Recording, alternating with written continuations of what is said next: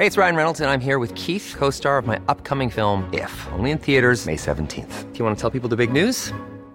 All right, I'll do. Sign up now and you'll get unlimited for $15 a month in six months of Paramount Plus Essential Plan on us. Mintmobile.com slash switch.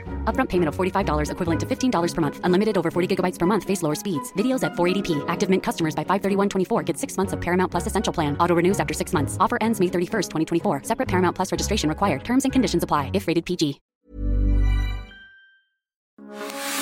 Radio, con la H que sí suena y ahora también se escucha.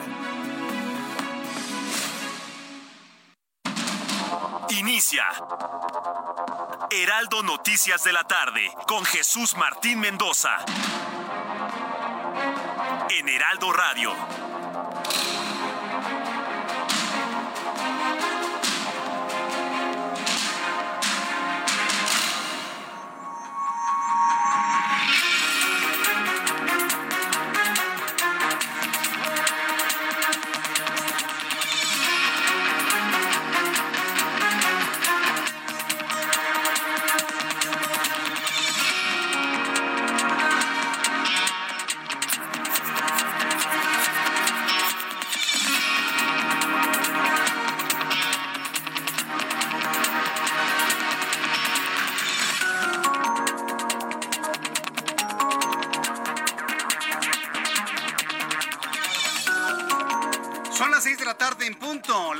18 horas en punto, es el tiempo del centro de México.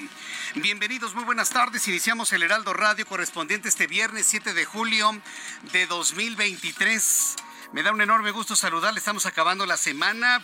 Afortunadamente ya es viernes, pero también es un viernes totalmente típico. Lluvia, tránsito, embotellamientos, desesperación en la Ciudad de México. Pero bueno, no se preocupe. Le prometo acompañarle en su camino durante todo este tiempo, informándole de lo más importante que ha ocurrido en México y en el mundo. Yo soy Jesús Martín Mendoza, como siempre le acompaño con las noticias y le invito a que le suba el volumen a su radio para conocer lo más importante de este viernes. En primer lugar, le informo que el gobernador de Jalisco, Enrique Alfaro, atención amigos que nos escuchan en Guadalajara y alrededores, el gobernador de Jalisco, Enrique Alfaro, anunció este viernes que no buscará la candidatura de Movimiento Ciudadano a la presidencia de México y criticó el aislamiento de su partido para formar un bloque opositor competitivo que le haga frente a Morena. Ándale, ándale. Dante Delgado, tu gente te está reclamando irte con la alianza opositora, como ya lo había planteado el representante de Movimiento Ciudadano en el Senado de la República, en caso de que este movimiento opositor nombre a Xochil Gálvez como la candidata de este movimiento a la presidencia de México. Hoy Enrique Alfaro se le levanta a Dante y le dice, no es posible este aisla- aislamiento del partido para sumarse a un bloque opositor que contenga, que detenga, que saque a Morena del Palacio Nacional.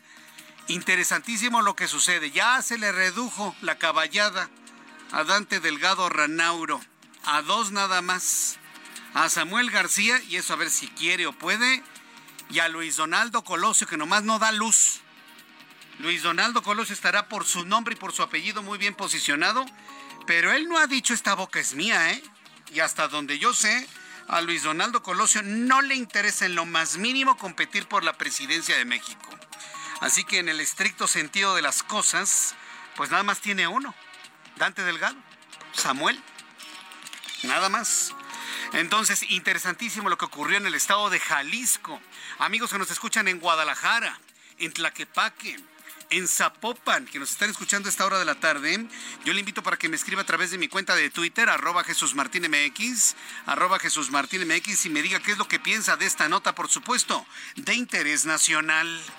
Otra noticia de impacto nacional. El exgobernador de Tamaulipas, Francisco García Cabeza de Vaca, justificó su ausencia en el registro del Frente Amplio por México y envió a su propio hermano como representante bajo el argumento de que él es un perseguido político del gobierno federal. Hoy tuve oportunidad de platicar con Francisco Javier García, cabeza de vaca, exgobernador de Tamaulipas, lo entrevisté en televisión y bueno, pues él se dijo, se autocalificó como un perseguido político, razón por la cual no puede todavía en este momento poner un pie en México debido a que sería detenido. Aseguró que hasta el próximo 10 de agosto habría las condiciones legales, no nada más para presentarse en México, sino para presentar las 150 mil firmas a las que se ha comprometido y continuar con el proceso para la elección de candidato de la oposición a presidente de México. También le informo en este resumen como tercer tema, el presidente mexicano anunció que la alcaldesa de Chilpancingo, la también morenista Norma Otilia Hernández, será investigada tras sostener una reunión con el líder del grupo criminal Los Ardillos y aseguró que no habrá impunidad en este caso. Es un hecho insólito. La primera vez que López Obrador cuestiona a un integrante de su propio negocio, de su propio partido el Movimiento de Regeneración Nacional. Y de acuerdo con datos gubernamentales de 2019, el primer trimestre del presente año, usuarios del Banco Llamado del Bienestar, estas instalaciones ahí que no tienen ningún sustento financiero, pero pues ahí gastaron para construir estas cosas, inclusive sobre áreas verdes y áreas deportivas. Bueno, pues en el primer trimestre del presente año, usuarios de este disque banco han reclamado a la institución 170.3 millones de pesos por mal servicio. Pues claro que van a dar mal servicio, eso no es un banco, nomás un, una puesta en escena. ¿Cuál banco ¿Cuál es el capital social? ¿Quiénes son los socios? ¿Quiénes son los inversionistas? ¿Cuál es el capital? ¿Cuál es el sustento financiero? ¿Dónde está la autorización de la Secretaría de Hacienda? Por Dios, ¿cuál Banco del Bienestar? Bueno, pues ya los usuarios están reclamando hasta 170 millones de pesos por mal servicio. Las principales quejas son de dinero incompleto al retirar de cajeros automáticos, retiros no reconocidos en tarjetas de débito generados en las propias sucursales. Un desastre. De... ¿Sabe qué? Váyase a bancos tradicionales. Vaya con mis amigos de Citibanamex, ahí abra su cuenta. Con mis amigos de Citibanamex con nuestros amigos de Santander, con nuestros amigos del BBVA. Esas tres instituciones son las que deberían estar en su mente. No esto. No le responden, le retiran cuando usted no hace, no funcionan los cajeros, se tragan las tarjetas, el personal no tiene ni idea de lo que es su servicio bancario. Bueno, es un consejo que yo le doy. Yo estando en sus zapatos, yo me llevaría mi dinerito a una de estas tres instituciones amigas de nuestro programa de noticias. Tengo más noticias en resumen esta tarde de viernes. Vaya viernes lleno de noticias, lleno de tráfico, pero también con otras noticias en resumen con Giovanna Torres. De gira por Aguascalientes, la aspirante a la candidatura presidencial de Morena, Claudia Sheinbaum Pardo, se deslindó de los espectaculares que utilizan su nombre e imagen para promocionar un libro que aclaró si existe. Los espectaculares han aparecido en distintos puntos de la Ciudad de México promocionando el texto del escritor Arturo Cano que se publicará por Grijalbo. Elementos de la Secretaría de la Defensa Nacional fueron víctimas de al menos dos agresiones armadas en Tamaulipas, en el ejido Alfredo Bonfil de Valle Hermoso. En ambos casos, elementos de la Guardia Estatal y la Fiscalía General de Justicia de Tamaulipas acudieron en apoyo a los militares. La zona de los ataques es conocida por asaltos, secuestros y robos. El jefe de gobierno de la Ciudad de México, Martí Batres, presentó una iniciativa para castigar hasta con 20 años de prisión la tala de árboles de áreas naturales protegidas y suelo de conservación. Lo que se buscará con esta iniciativa será modificar el artículo 345 bis del Código Penal vigente de la Ciudad de México. Luisa Gutiérrez Ureña, diputada de la Ciudad de México por el Partido Acción Nacional, denunció obstrucción de la justicia por parte de la Fiscalía Capitalina Ernestina Godoy en el caso de abuso sexual agravado sufrido y a quien acusó como abusador al diputado de Morena, Nazario Norberto Sánchez. El partido Movimiento Ciudadano tendrá su candidato presidencial el 5 de diciembre próximo, anunció el dirigente nacional de este partido, Dante Delgado. Asimismo, reiteró que ese partido no irá en alianza con ningún partido en las elecciones presidenciales del 2024.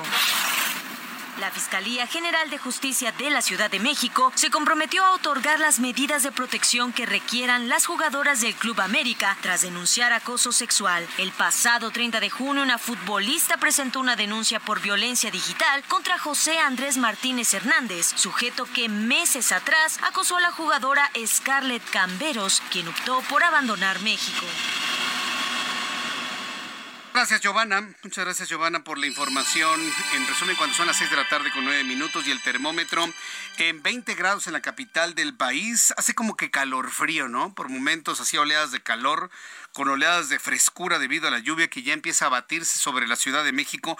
No se esperan lluvias tan torrenciales como ayer o el pasado martes, pero de todas maneras, yo le voy a decir, no se confíe usted y tome las precauciones debidas si el aguacero cae de la manera como cayó el día de ayer, que por cierto, una gran cantidad de afectaciones otra vez en las vías primarias en el norte del Valle de México. Hoy es 7 de julio y es 7 del 7. Saludamos a quienes cumplen años, festejan su santo en este día, así que reciban un enorme abrazo de parte de sus amigos de Heraldo Radio. Le invito para que me escriba todos sus comentarios a través de Twitter, arroba Jesús Martín MX, y, y mire que le digo Twitter no le digo threads, no, no, no. Twitter, esa es nuestra plataforma de comunicación de todos los días. Twitter, arroba Jesús Martín arroba Jesús Martín. Le informo en primer lugar que al menos seis heridos y varios desaparecidos dejó una explosión ocurrida este viernes en la plataforma marina mexicana de petróleos mexicanos Noch Alfa, así se llama. Esto en la zona de Cantarel, todos recordamos lo que fue finalmente Cantarel Campeche. El siniestro se habría registrado en el área de cuatro compresores. Eh, originalmente se había dicho no, que se trataba de un incidente. Luego que se trataba de un conato de fuego. Y cuando vemos las imágenes, toda la plataforma es una, es una tea de fuego. Es una tea completamente encendida, toda la plataforma. No es ni un accidentito, ni se trató de un conato, no, se trató de una verdadera explosión que generó un incendio generalizado en toda, en toda la plataforma. ¿En dónde? La zona de Cantarel. Uy, ¿cuánto podemos platicar de Cantarel? ¿Sabe quién descubrió Cantarel? Así se bautizó finalmente al uno de los yacimientos más grandes de todo el mundo y de toda la historia de la exploración petrolera en el mundo. ¿Sabe quién descubrió Cantarel? No me lo va a poder creer. A lo mejor alguien lo sabe y lo recuerda en la historia. ¿Se acuerda usted de ese mentalista? Yo se lo digo a las personas ya que tienen, tenemos algunos, algunos añitos. ¿Se acuerda usted del mentalista Uri Geller? ¿Se acuerda usted del mentalista Uri Geller? Salía los domingos en un programa de domingos que conducía un señor que se llamaba Raúl Velasco. Los más jóvenes no tienen ni idea de lo que les estoy hablando. Bueno, les estoy hablando de historia de la antigua televisión como la conocimos. Y en ese programa de espectáculos, cantantes y variedades que fue muy tradicional durante los domingos. Bueno, aburrí, a mí me aburría mucho ese programa, pero bueno, debo reconocer que tenía cosas interesantes. Se presentaba este mentalista llamado Uri Geller y decía que podía hacer funcionar los relojes y, luego hacía algunos diseños mental, de, de, mente o de ejercicios mentalistas a través de las cámaras de la televisión y hacía funcionar los relojes. Yo recuerdo que en esa ocasión mi mamá y mi papá, aquí hay un reloj que no funciona, ¿no? Y a ver, pues hicimos lo que hizo Uri Geller y casualmente el reloj empezó a funcionar. Se los digo de verdad, se los juro, no tengo por qué mentirle. Es una anécdota de familia. Y mi hermano que me está escuchando, Rafael Mendoza, no me dejará mentir. Era un reloj de mi mamá, un doradito. Y empezó a funcionar el reloj, que no funcionaba y estaba guardado desde hace varios años.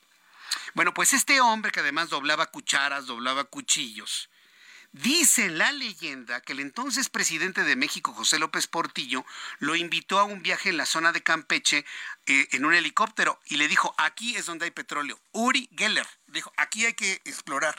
Aquí. Y casualmente, al explorar en ese lugar, encontraron el yacimiento que adoptó el nombre de uno de los pescadores que se encontró, bueno, el apellido de uno de los pescadores que se encontraban en la zona de Campeche, de apellido Cantarel. En ese entonces José López Portillo dijo que nos teníamos que acostumbrar a administrar la abundancia, que porque íbamos a tener petróleo para los siguientes 200 años. Pues no nos duró el petróleo 200 años, nos duró menos de 40. Se acabó.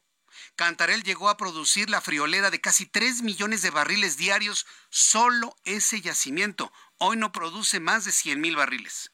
Se está terminando, le tienen que inyectar nitrógeno para poder generar la presión suficiente y poder levantar el hidrocarburo que se encuentra en el fondo del yacimiento en lo más profundo de la sonda de Campeche. Bueno, ahí donde le hice este contexto histórico fue donde se produjo el gran incendio del día de hoy. Guillermo Officer, corresponsal en Campeche, nos informa. Adelante, Guillermo.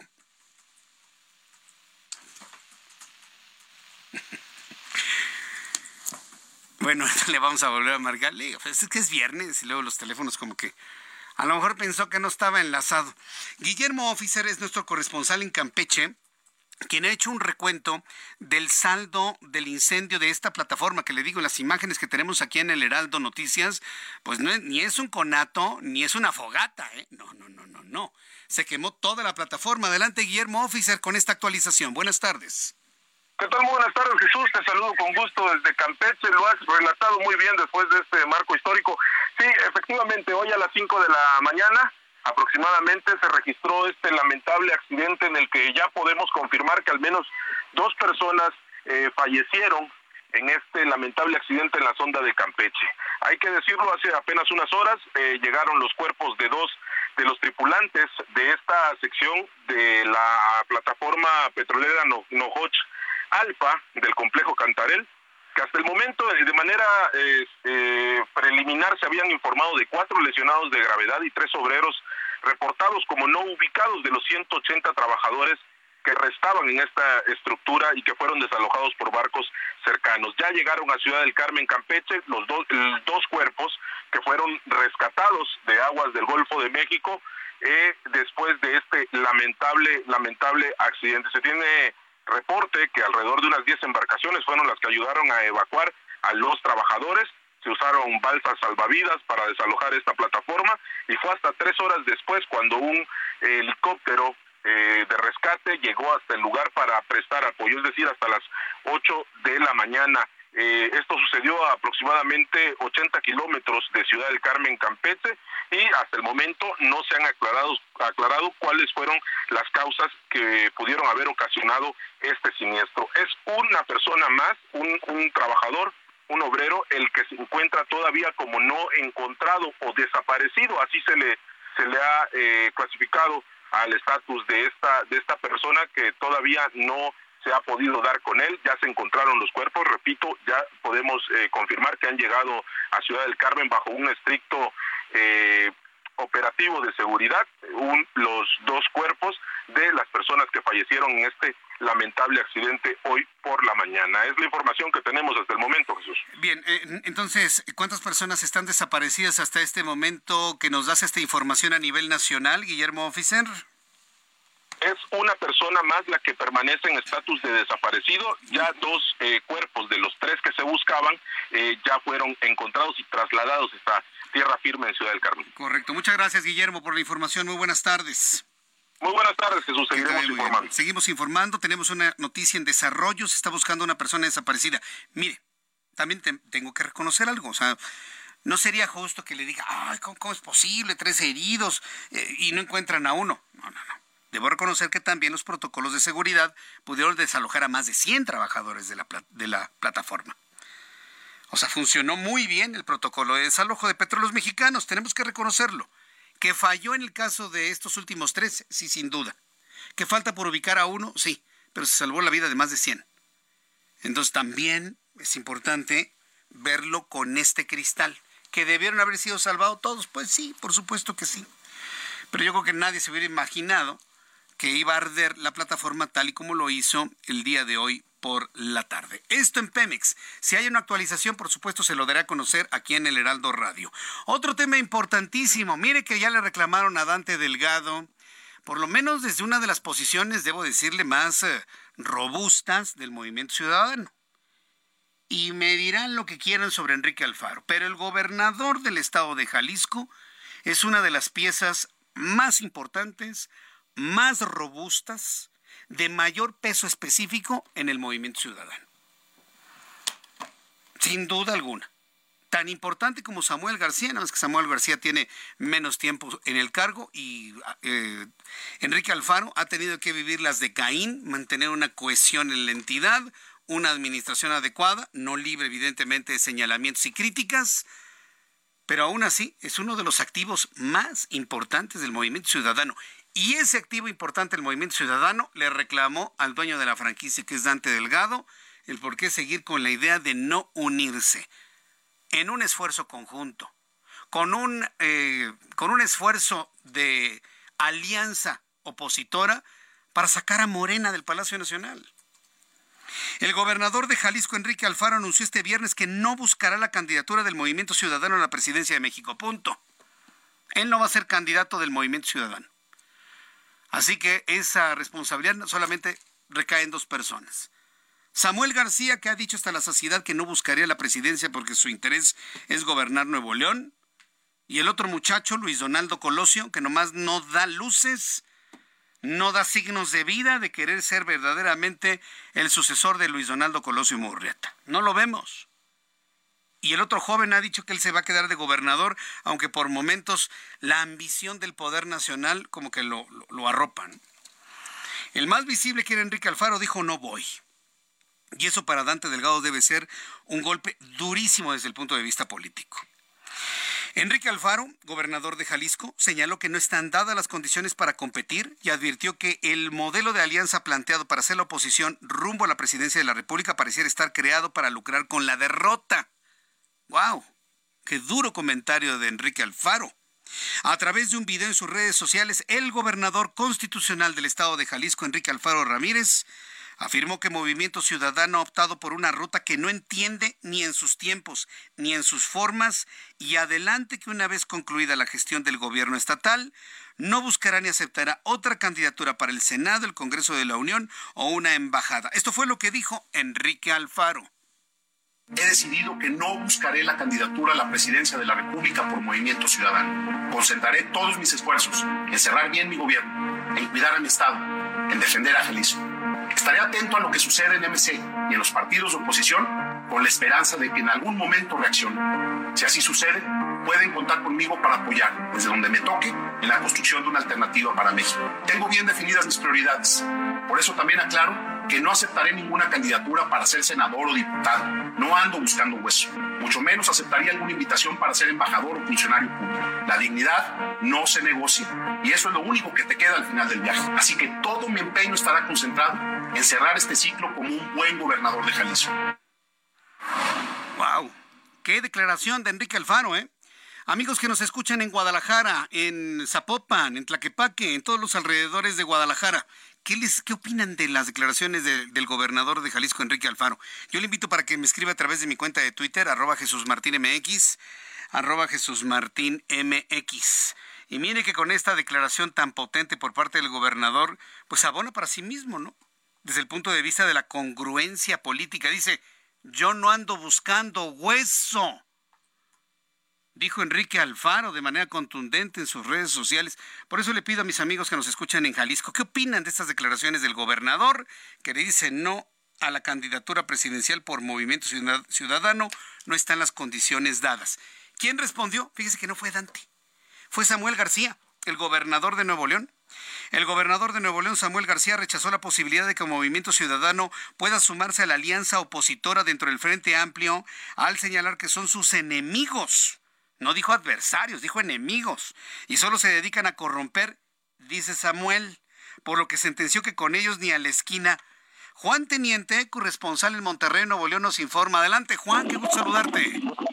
Gusto saber el mío, Jesús. Sí, mira, sabemos de antemano que desde que eh, arrancó la administración una tregua, posteriormente hubo dimes y diretes y actualmente está eh, hay ruptura entre el gobierno el gobierno estatal y el poder legislativo debido a que como sabemos en Nuevo León los poderes que dominan el Congreso del Estado son en PRIAN y de esta manera eh, pues el gobierno ha tenido muchos vaivenes en publicar o no publicar alguna ley o aceptar alguna propuesta, principalmente la de la Fiscalía, que es un tema que ya tiene mucho tiempo desde que renunció Gustavo A, ex fiscal Gustavo Adolfo Guerrero, eh, a raíz de lo del caso Devani. Pero bueno, aquí Samuel, en base a todo eso que te estoy poniendo en plataforma, el día de hoy por la mañana en rueda de prensa en León Informa, el mismo gobernador Samuel García dijo que él no iba a ir con ningún otro grupo que no fuera MC, debido a que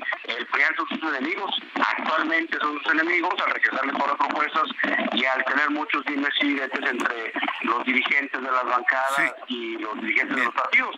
Samuel García dijo, yo no voy con ninguno de ellos, yo no estoy de acuerdo en, en esa situación. Juan Teniente, vamos a hacer una cosa.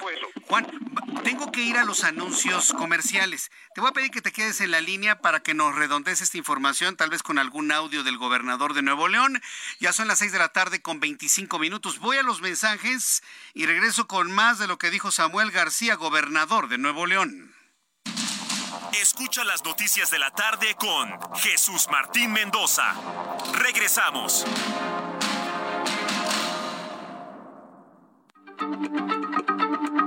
Heraldo Radio, la H se lee, se comparte, se ve y ahora también se escucha.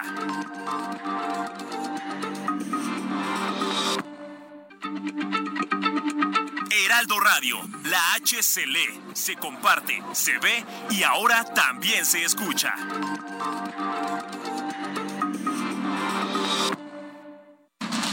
Continúa Heraldo Noticias de la tarde con Jesús Martín Mendoza.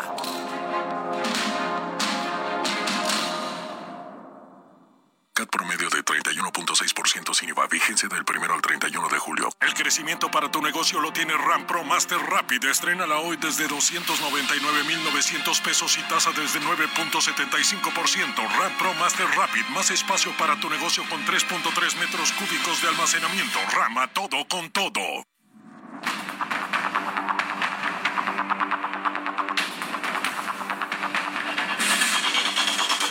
Son las 6 de la tarde con 30 minutos, las 6 de la tarde con 30. Seis y media. Gracias por estar con nosotros a esta hora de la tarde. Juan Teniente, desde Nuevo León. Entonces, tienes también audios de todo lo que comentó hoy el gobernador de Nuevo León, Samuel García. Así es, esto fue lo que dijo en la rueda de prensa eh, respecto a la pregunta que se le hizo al tema sobre eh, la política y si apoyaría al PRIAN o apoyaría a otro grupo político. Y esto fue lo que dijo Samuel García esta, esta mañana en Monterrey que me pregunten a mí, Samuel García, que qué opino de ir con el PRIAN ni a la esquina, subrayado en bold y en itálicas. No hay manera de que convivamos con esa vieja política que le ha hecho un daño terrible a Nuevo León y al país. No hay manera. Al menos yo, Samuel, no hay manera. Yo le digo a Nuevo León o le pregunto a Nuevo León, ¿qué opinan ustedes? Bien, eso fue lo que dijo esta mañana Samuel, refiriéndose también a la cuestión de seguridad. Nuevo León este, eh, llegó al quinto sitio a nivel nacional con respecto a los actos delictivos, pero también mencionó que el PRIAN anteriormente, desde Natividad González Parás, eh, Rodrigo Medina, inclusive con el PAN, con Fernando Canales, los eh, delitos de, violentos en Nuevo León eran mucho más altos de los que él tiene actualmente. Independientemente de eso, toda la corrupción que ha salido, incluyendo la administración de Jaime Rodríguez Calderón el Bronco. Así es que él asegura que él no va con ningún partido político, tampoco afirmó ni descartó de ser él un buscar en la candidatura a la presidencia que también se ha, se ha visto eh, dimes y directas, pero hasta el momento él no. Lo que sí reiteró es que eh, le solicitó a todos los candidatos dejar de ventilar sus intenciones hasta el mes de enero, ya que en marzo del próximo año es cuando empieza ya la verdadera carrera política rumbo a la presidencia del 2024. Ese es el reporte que tenemos desde Monterrey. A, ver, explícanos este asunto. Samuel García, ¿sí quiere ir a la candidatura de MC a la presidencia o no? Mira, en algunas ocasiones ha mencionado su interés de ir eh, por la presidencial. En otras ocasiones él mismo se retracta y dice que él no va, que él prefiere quedarse en Nuevo Y de hecho le hemos reiterado que esa misma frase la dijo Jaime eh, desde que arrancó su administración ya como gobernador de Nuevo León. Y sabemos de antemano que no cumplió su promesa y que se fue a contender y obviamente tuvo muy poca aceptación por parte de, los mexicanos a nivel nacional. Ahora Samuel eh, de repente dice que sí, de repente dice que no. Entonces, con esto que nos dijo el día de hoy, pues deja entrever que si llega a tener algún interés, posiblemente lo diga posterior a enero, como él lo reitera, hasta marzo sería cuando se arrancarían las campañas políticas del 2024. No, pues ya, ya, para mí está totalmente descartado. Luis Donaldo Colosio no ha dicho esta boca es mía, ¿verdad? Tampoco. Fíjate que entre líneas y yo, que ahora tengo buena relación con él, con, Luis, este, en ocasiones ha, mostrado su interés. Cabe recordar que Luis Donaldo no milita en MC, ¿eh? Luis Donaldo eh, obtuvo la, la, candidatura como ciudadano y ganó la alcaldía de Monterrey. Pero aquí en Nuevo León, la lectura es que si Luis Donaldo no se reelige, eh, para Monterrey por MC dejaría la puerta abierta para que Francisco Cienfuegos, ex candidato a la, a la alcaldía de Monterrey, pudiese, pudiese por parte del PRIAN recuperar eh, el municipio de Monterrey, si es que Luis busca la alcaldía, pero todavía hay muchos enroques que todavía no están bien definidos y una de las propuestas de Luis Donaldo Colosio es que mejor, como está muy joven, eh, vaya por la reelección del municipio de Monterrey para poder resguardar a, a, MC, un municipio que no debe de perder, y posteriormente darle la libertad que busque la candidatura hacia la gubernatura y posteriormente eh, se vaya a nivel nacional para que tome más experiencia ya que todavía es un político muy joven aquí en la aquí en la entidad. Eh, eso, eso ya me sonó a 2036 o 2042, ¿no? Okay. Pues más o menos, pero, eh, pero sabemos de antemano que también Luis Donaldo Colosio es un joven muy imperativo que de repente toma una decisión y de repente eh, recula, como decimos en el árbol político, y pudiese tomar de repentinamente la decisión de ir por la presidencia. Todo está en el aire, nada está confirmado. Bueno, pues entonces no no tiene Movimiento Ciudadano a nadie desde mi punto de vista. Bueno, te agradezco mucho, ah, Juan De Nuevo León para allá no, de, Nuevo León, de Nuevo León para ir por la presidencial a uno. Ahí no hay nada, ¿no? Perfecto. Pues entonces Dante Delgado no tiene a nadie ahora que ya se bajó Enrique Alfaro en Jalisco. Gracias por la información. Te estaremos pendientes, Jesús. Para Gracias, Juan Teniente. Que te vaya muy bien. Hasta luego. Qué nota, ¿eh? En este momento que le informo, cuando usted escuche en el Heraldo Radio, a esta hora de la tarde, hoy viernes 7 de julio a las 6 de la tarde con 36 minutos, el Movimiento Ciudadano se quedó sin candidatos no tiene candidatos. A menos que la tirada de Dante Delgado es él, como dueño de Movimiento Ciudadano, ser el candidato a la presidencia. Ya sabe que en este mundo de la política mexicana hay mucho personalismo, ¿no? Y la presidencia no se ve como un como un trabajo de servicio a los demás. No se ve como una administración de los recursos en favor de la gente. No, no, se ve como una lotería como sacarse el melate, como comprar un billete de lotería y sacarse el gordito. ¿El, el, ¿Cuál gordito? El magno, el superior, el sorteo anual. Y todo esto que ha pasado en el Movimiento Ciudadano, a mí me está llevando a pensar que el que quiere ser el candidato a la presidencia es el propio Dante. No hay más. Ya se bajó Enrique Alfaro. Samuel García, perdón Samuel, me caes re bien, somos cuates, te he entrevistado en varias ocasiones. Igual Luis Donaldo, le tengo un gran afecto porque inclusive lo llegué a entrevistar cuando era un niño, ahí junto con su mamá Diana Laura, meses después que habían asesinado a su papá cuando estaba en otras estaciones de radio. Lo conozco desde que era un niño. Pero perdón, un presidente de la República necesita tener, ándele, eso que va dentro de los pantalones. Pantalones, pero sobre todo congruencia y asertividad.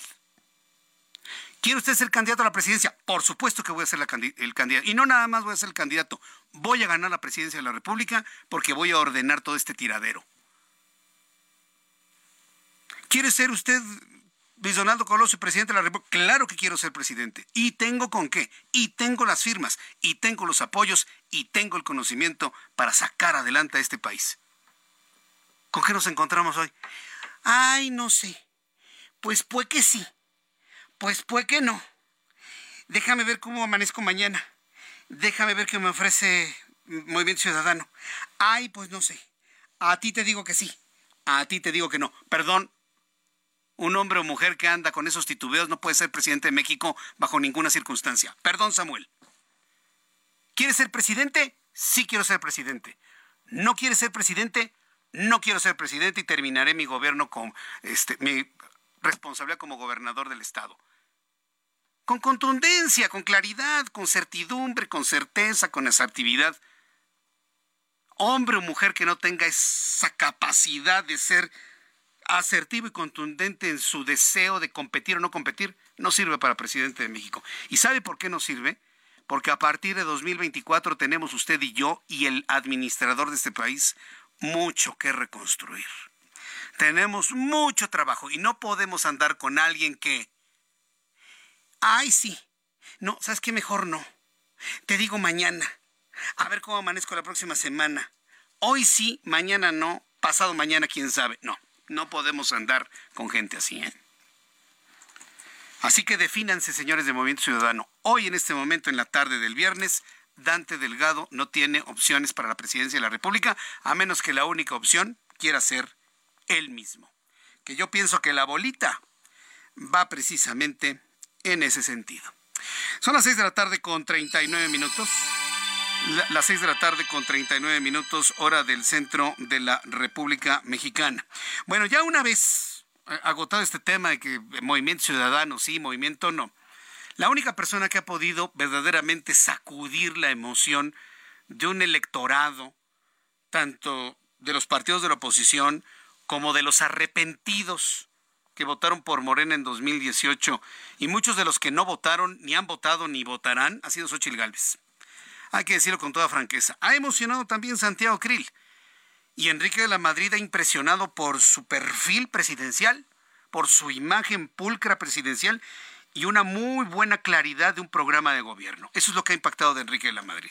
Pero Xochitl Gálvez ha movido la emoción, ha movido el corazón, ha movido la esperanza de que en este país puedan cambiar las cosas y que alguien que le responde claramente al presidente de la República pueda jugar en su misma arena. ¿Cuál es la arena en la que ha jugado López Obrador? En la de las emociones, en la de la emoción por el personaje. Xochitl Galvez le está jugando en la misma arena.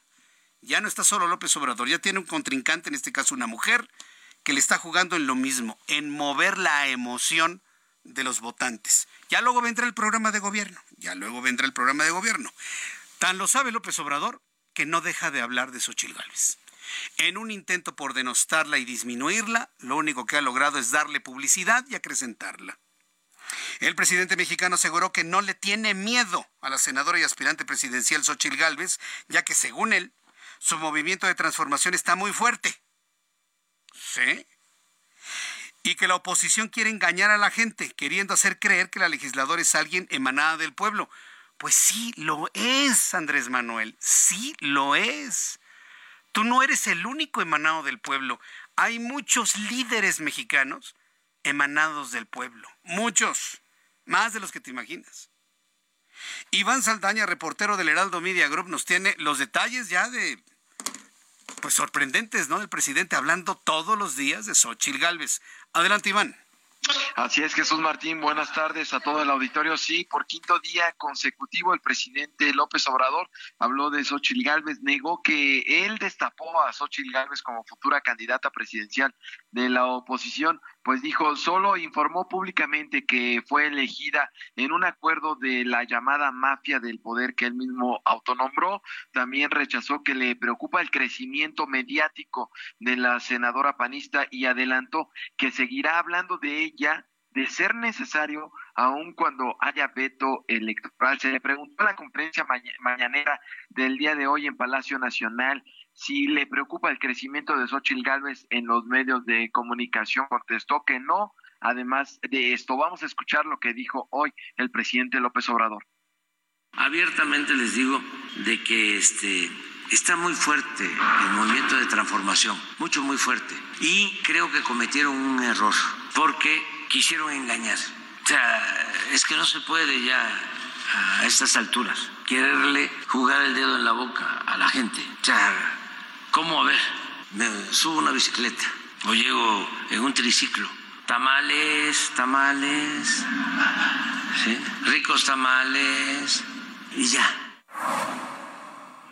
Y también el presidente López Obrador cuestionó que Xochitl Gálvez pueda ganar el voto mayoritario de los ciudadanos de México, pues dijo, apenas ganó una elección y eso en las lomas, pero con todo respeto, México no es las lomas. Enfatizó que México es muchísimo más grande y cuestionó que Galvez ha haya visitado ya lugares como la Sierra de Chiapas. Aún así dijo que su gobierno pues no le pondrá obstáculos a sus aspiraciones presidenciales, que pues dijo ella puede seguir su camino y pues reiteró que ella está, ella es la representante desde Carlos Salinas desde Vicente Fox, también la representante de Felipe Calderón y coordinados todos en la oposición por Claudio X González. Enfatizó que su obligación va a seguir siendo de informar los enjuagues de la mafia del poder como este acuerdo. Incluso dijo que pues el presidente de la Cámara de Diputados, el panista Santiago Krill,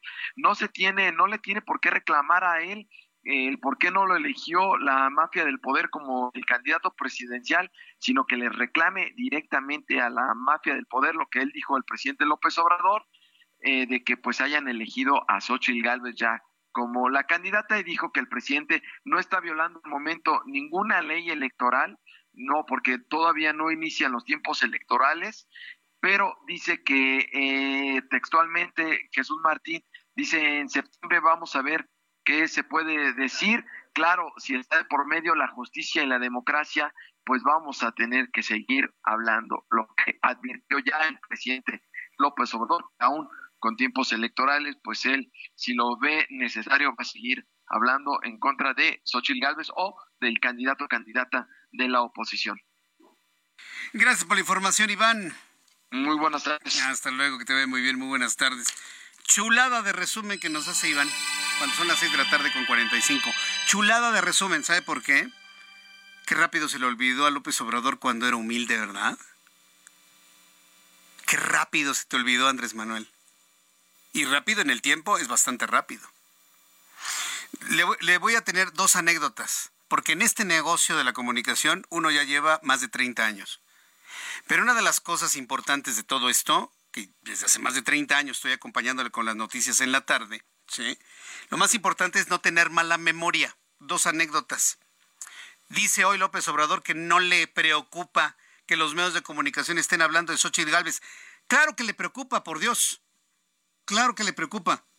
En el año 2002, le estoy hablando hace 21 años, este personaje que tenemos hoy de presidente era jefe de gobierno de la Ciudad de México. En ese entonces, ¿sabe lo, sabe lo que hizo Andrés Manuel López Obrador en ese año? criticó a todos los medios de comunicación desde su conferencia de las mañanas, porque desde entonces las hace López Obrador ahí en, en la jefatura de gobierno, le estoy hablando del año 2002, nos criticó a los medios de comunicación porque cubríamos la información del Papa Juan Pablo II. En el año 2002, Juan Pablo II hizo su quinta y última visita a México. Y todos los medios de comunicación estuvimos volcados a la cobertura del Papa, al evento que tuvo en el Estadio Azteca, el encuentro con los jóvenes, la Semana Internacional de la Juventud, todo eso que vivimos en el año 2002, hace 21 años. Yo ya tenía programas de noticias en la tarde, hicimos una transmisión especial desde el Estadio Azteca, en ese entonces, lo que recuerdo claramente como si hubiese sido el año pasado, hace unos meses. Y recuerdo también el reproche y el reclamo de López Obrador desde sus conferencias matutinas de que nada más hablábamos sobre el Papa y que no le dábamos ni un minuto en los noticieros. Entonces, eso que dice que no le preocupa a Xochitl Gálvez, claro que le preocupa. Desde entonces ya quería acaparar la atención de todos los medios de comunicación. Viene el Papa, nos volcamos sobre su cobertura y se enojó López Obrador. Y luego nos sale burlándose de Xochitl Gálvez, que porque viene en una bicicleta casi casi gritando tamales. ¿A poco ya se le olvidó a López Obrador cuando se movía en un suru blanco? manejado por su inseparable Nico. Lo que más lamento es que los comentaristas, noticieristas, lectores de noticias, lectores de llamadas, lectores de la hora, como quiera llamarnos, más jóvenes, no se acuerdan de eso. Pero este señor se movía en un suru, dando la apariencia de estar emanado del pueblo y ser muy pobrecito y ser igual que la gente más humilde. Por eso le digo que hoy se topó con su doble López Obrador. Porque Xochitl Gálvez le está luchando y le está jugando en la misma arena, con las mismas estrategias, con la misma moneda, con la misma medicina. Critica a Xochitl Gálvez de que llegue en una bicicleta. Perdón, usted se movía en un suru, aparentando pobreza y humildad. A mí, por lo menos, no se me olvida. Son las 6.49, hora del centro de la República Mexicana. No hay este, vamos a continuar con toda la información aquí en el Heraldo Radio. Voy a entrar en comunicación con Norma Julieta del Río. Ella es comisionada del Instituto Nacional de Transparencia, Acceso a la Información y Protección de Datos Personales, el INAI. Y es que recordemos que ayer le informé que la ministra Loreta Ortiz presentó un proyecto para rechazar la controversia del Instituto Nacional de Acceso a la Información contra el Senado de la República por omisión a designar a los comisionados faltantes. Para la obradorista Loreta Ortiz, no han caído en ningún tipo de omisión en el Senado. Hágame usted el favor.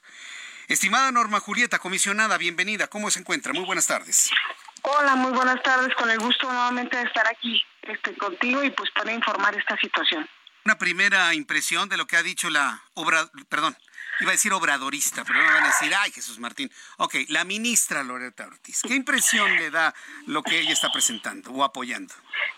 Sí, bueno, Jesús, desde ayer que conocimos que estaba enlistado ya el proyecto de, resolución de el proyecto de sentencia de, la ministra primero dijimos bueno por fin por fin porque este recordemos que fue a raíz de una presión donde el presidente de la Cámara de Diputados dijo a ver denle prioridad se le da prioridad y le marcan 10 días para resolver resuelve un proyecto de resolución pero conocemos el sentido. Efectivamente, ahí dice ella que no hubo omisión, no estamos de acuerdo, obvio, este, no compartimos esto, respetamos, pero no lo compartimos. Dice que el Senado no tiene este, por qué tener plazos, que no el constituyente ni el legislador establecen plazos para que el Senado de la República realice nombramientos. A ver, la ley, la ley de transparencia es muy clara, dice que cuando un comisionado vaya a concluir, se tendrá que notificar al Senado y que en 60 días el Senado debe de, hacer todo el proceso que implica convocatoria, proceso abierto, designación. Claro que hay plazos, claro que dice la ley. Y también, bueno, dice que la omisión existe, que no hay una violación. Para nosotros sí hay una, una, una violación porque están vacantes desde hace más de un año dos posiciones. La posición de Paco Acuña también ya tiene tres meses. Y simplemente, pues en este país estamos con 6.958 asuntos pues detenidos sin poderlos votar. Entonces nosotros vamos a estar a la expectativa. La semana que entra sabemos que va a pleno, va a sala. Eh, me parece que es el jueves. Y pues ahí tenemos la esperanza en que el resto de los ministros pues este voten este pues a favor de los derechos de los mexicanos o bien que sea retornado, hay posibilidad, ¿eh? de acuerdo a la ley que se ha retornado otro ministro. Ya con otro ministro, pues ya se acaba una etapa en manos de la ministra Loreta. Bien, entonces, eh, yo sé que no todos los ministros piensan como la ministra Loreta, definitivamente. ¿Le ve alguna posibilidad de que fructifique esta, este, este proyecto o no, comisionada? Sí, nosotros tenemos confianza, hemos ah, este, hecho lo, lo, conducente, hemos estado atentos al tema. El proyecto podría ser aprobado por los demás ministros eh, respecto a este, a este caso. ¿Por qué? Porque hemos visto también las actuaciones de los señores ministros, de las señoras ministros en, en cómo apegados a derecho, pues han sacado temas de relevancia en este país. Y un tema relevante es esto, Jesús. Entonces sí tenemos confianza en que los ministros, eh, de una mayoría simple, puedan este, votar a favor del INAI, puedan favor votar a favor de esta controversia y también en un momento dado eh, puedan este eh, girar, engrosar este proyecto hacia otro ministro, ¿no? Eh, finalmente, ¿cuánto tiempo más aguanta el INAI con esta parálisis? ¿Cuánto tiempo más calcula usted? Mira, nosotros estamos resistiendo y aguantando, tenemos estos proyectos, los estamos dictaminando, están listos para subir. Yo creo que ya debe de ser esto. Recordemos que en septiembre ya este, por ley también entra el presupuesto de egresos a la Cámara de Diputados. Entonces, pues nosotros creemos que ojalá en este mes y en agosto se resuelva, porque también no es tanto un instituto, o sea, son más de seis mil mexicanos que están esperando que el IMSS les conteste, que es el número uno en, en, este, en estos 6.900, que, que les conteste, que les conteste, son trámites, son servicios, son son son temas de vida también de los mexicanos donde están esperando sus semanas cotizadas y se las están negando. Y bueno pues el tema de contrataciones y demás pero pues ojalá ojalá haya resistencia, nosotros sí vamos a resistir, en nuestro trabajo, para eso nos nombró el Senado y nosotros sí respetamos la ley, juramos honrar la Constitución. Entonces, pues, pues, vamos a esperar la semana que entra, que será crucial en la Suprema Corte de Justicia. Hay que aguantar para septiembre, para octubre, para noviembre o para que cuando haya un nuevo presidente, pero hay que hay que aguantar. Por lo pronto seguiremos platicando, Norma Julieta Gracias, Jesús. No, hombre, al contrario, un abrazo y gracias, Jesús. Un fuerte abrazo. Hasta luego. Nuestra solidaridad para el INAI, para el Instituto Nacional de Transparencia, Acceso a la Información y Protección de Datos Personales. ¿Cómo la ve? Yo soy de la idea de que el INAI tiene que aguantar hasta que haya un nuevo presidente. A este presidente no lo vamos a mover con nada, ¿eh? Con nada. Porque no se puede mover con la razón, no se puede mover con la inteligencia, no se puede mover con la razón jurídica un capricho. Vamos a ir a los anuncios. Amigos que nos escuchan en Guadalajara, Jalisco, yo les invito a que me envíen sus comentarios sobre lo dicho por el gobernador de Jalisco, Enrique Alfaro, y me sigan en digitales para la segunda hora de nuestro programa a través del heraldo.com.mx y a través de nuestra aplicación. Regreso con un resumen de noticias. Escucha las noticias de la tarde con Jesús Martín Mendoza. Regresamos.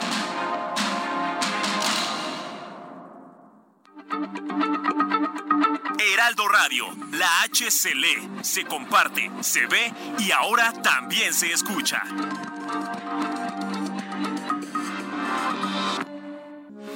Heraldo Radio, con la H que sí suena y ahora también se escucha. Continúa Heraldo Noticias de la tarde con Jesús Martín Mendoza.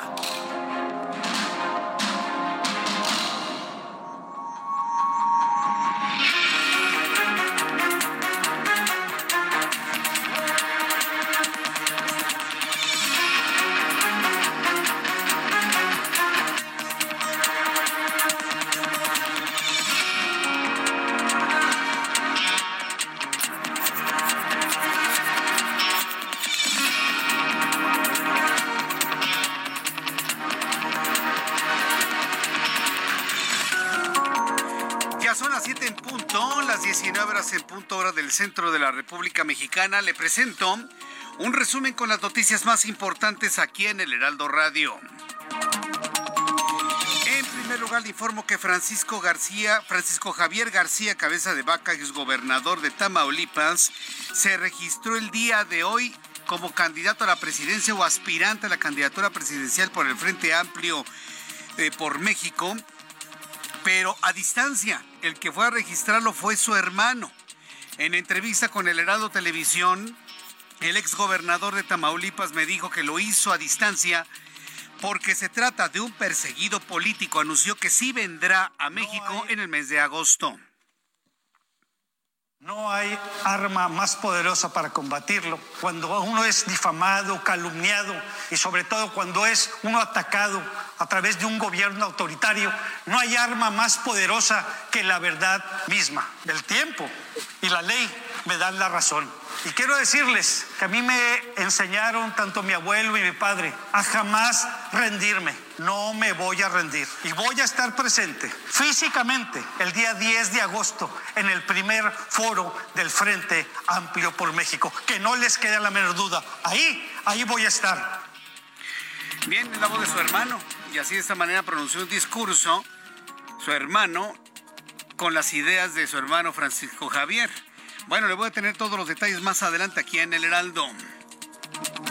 Hay quienes aseguran que todo este asunto del registro de candidatos ciudadanos a la presidencia de México por el Frente Amplio se convirtió ya en una chunga. ¿Sabe por qué? Porque se inscribió Juanito. Y no porque Juanito sea una chunga, pero es que Juanito no tiene ninguna posibilidad de ser elegido al interior del Frente Amplio como candidato a la presidencia de México. Juanito quien se, fue, se convirtió en un hombre popular luego de que se amachinó la alcaldía Hoy alcaldía, antes jefatura delegacional de Iztapalapa, ¿se acuerda?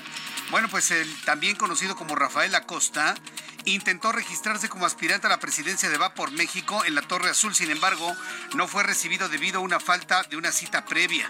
En una breve entrevista destacó su labor en favor de los campesinos, obreros, madres solteras. Afirmó tener los mismos derechos que cualquier ciudadano para registrarse, dijo Juanito. Ahorita que le mando mi credencial me dan la cita para mañana o el domingo, pero sí me van a dejar de registrar. Yo se, lo dije hace rato en un medio de comunicación, sí, no me dejaron registrar porque no soy bonito de ojos verdes, y entonces salió una huelga de hambre. Pero todos los mexicanos tenemos derecho a votar y ser votados, y Juanito también. Ustedes me conocen, un luchador social, siempre luchando por los obreros, campesinos, madres solteras, por la comunidad de por los estudiantes, por los adultos mayores, por, por les han manifestado su apoyo a Juanito, asegurando que Juanito, sí, Juanito como lo oye, lo haría mejor que el actual. Quién sabe, la verdad no lo sé. Pero bueno, es cuestión de probar si usted quiere. Juanito se registra mañana como candidato presidencial. Le informo que la ministra de la Suprema Corte de Justicia de la Nación, Loreta Ortiz, propondrá al Pleno declarar infundada la controversia presentada por el INAI por la falta de nombramiento de sus comisionados para que de esta manera pueda operar el instituto. Le informo también que el presidente mexicano anunció que la alcaldesa de Chilpancingo, la también morenista Norma Otilia Hernández, sí será investigada tras sostener una reunión con el líder del grupo criminal Los Ardillos, la cual ya se le solicitó a la gobernadora de Guerrero, Evelyn Salgado Pineda. En más noticias, en este resumen le informo que de acuerdo con estadísticas del mismo gobierno federal, desde 2019 hasta el primer trimestre de este 2023, los clientes del Banco del Bienestar han presentado quejas, quejas contra el, el banco este gubernamental que ya suman más de 170 millones de pesos. En más de este resumen de noticias, le informo esta tarde que en entrevista con el Heraldo Radio, la comisionada del INAI, Norma Julieta del Río, afirmó que el proyecto de Loreta Ortiz, de la ministra obradorista Loreta Ortiz, en el que se argumenta que el Senado no incurrió en omisión para el nombramiento de dos de sus comisionados faltantes, representa una violación al señalar que la Cámara Alta fue notificada y confió que sea votado en contra o en su, casa retorna, en su caso retornada, retornada con otro ministro. Eso fue lo que dijo Norma Julieta del Río. La ley de transparencia es muy clara. Dice que cuando un comisionado vaya a concluir, se tendrá que notificar al Senado y que en 60 días el Senado debe de, hacer todo el proceso que implica convocatoria, proceso abierto, designación. Claro que hay plazos, claro que dice la ley. Y también, bueno, dice a ver, dice que también que hay plazos. Más adelante le presentaré más detalles de lo que nos comentó en entrevista la comisionada del INAI. También le informo que este viernes comenzaron a ser sepultadas las 29 víctimas de la volcadura de un autobús en Magdalena Peñasco, Oaxaca, de las cuales cinco serán trasladadas a la Ciudad de México, mientras que otros dos fallecidos originarios de Estados Unidos serán repatriados a su país. El gobernador de Michoacán, Alfredo Ramírez Bedoya, informó que Guadalupe Mora, hermano del fallecido fundador de las autodefensas, Hipólito Mora, cuenta con escoltas federales y estatales, lo que se suma al despliegue de operativos en la Ruana para garantizar la seguridad de los ciudadanos y el libre tránsito. Le informo también en este resumen de noticias que los Estados Unidos y México desmantelaron una red de narcotráfico que operaba en ambos lados de la frontera y terminó con el arresto de 12 personas y el decomiso de miles de pastillas de fentanilo. El operativo arrancó el 23 de junio en Nogales, Sonoras, donde fueron detenidas cinco personas pertenecientes a, a una agrupación criminal todavía no identificada. Estados Unidos enviará bombas de racimo a Ucrania a pesar de las críticas. El asesor de Seguridad Nacional de la Casa Blanca, Jake Sullivan, mencionó que se han recibido garantías por escrito de que se minimizarán los riesgos para los civiles. Alemania y organizaciones como Human Rights Watch han expresado su preocupación por el impacto de este armamento. Quiero informarle que la Corte Superior Nacional de Perú informó que el empresario local Sada Goray y el periodista peruano Mauricio Fernandini fueron detenidos por su presunta participación en una red de sobornos al interior del gobierno del expresidente Pedro Castillo. y todavía hay quien lo defiende. Y dice, no, le hicieron un golpe a nuestro hermano Pedro Castillo. Ese ampón está tras las rejas por los propios peruanos, no lo metieron ni la oligarquía ni los grupos de poder, no, no, no, los propios peruanos metieron a Pedro Castillo al bote y ahora se conoce casos de corrupción emprendidos por una empresaria y un periodista peruanos al cobijo, a la sombra del hoy convicto Pedro Castillo para la adjudicación de obras en materia de vivienda. Unas joyitas, ¿no? A ver quién sigue defendiendo a Pedro Castillo. Mientras tanto, acompañado, acompañado por Volodymyr Zelensky, el presidente de Turquía, Recep Tayyip Erdogan, afirmó que Ucrania merece estar en la OTAN y abogó por volver de inmediato a la mesa de las negociaciones para poner fin a la invasión rusa iniciada el 24 de febrero de 2022. El volcán de fuego en Guatemala muestra actividad eruptiva según informan los bomberos voluntarios. Hay alerta por la expulsión de ceniza y lava. Comunidades cercanas se mantienen en completa alerta. Este viernes el presidente turco, bueno, consideró que Ucrania merece ser incorporada a la, OTAN. Ya le comenté esta información. Y bueno, pues decirle que luego del triunfo del todavía presidente Recep Tayyip Erdogan en las pasadas elecciones del, del 14 de mayo, pues Turquía se vuelve a consolidar como el primer negociador en el conflicto ruso-ucraniano.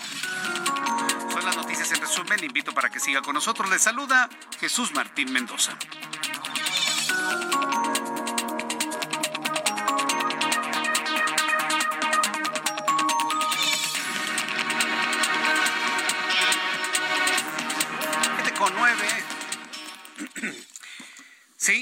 19 horas con 9 minutos, hora del centro de la República Mexicana. Le saluda Jesús Martín Mendoza con las noticias a esta hora de la tarde. Vamos con nuestros compañeros reporteros urbanos. Alan Rodríguez, me da mucho gusto saludarte. ¿En dónde te ubicamos a esta hora de la tarde?